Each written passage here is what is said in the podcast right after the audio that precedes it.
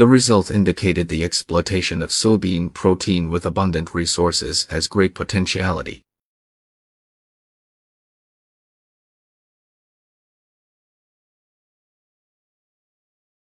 The result indicated the exploitation of soybean protein with abundant resources has great potentiality.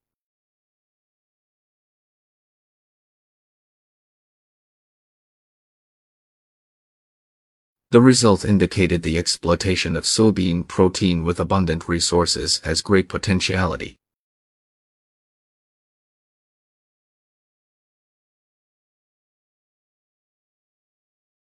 The result indicated the exploitation of soybean protein with abundant resources has great potentiality.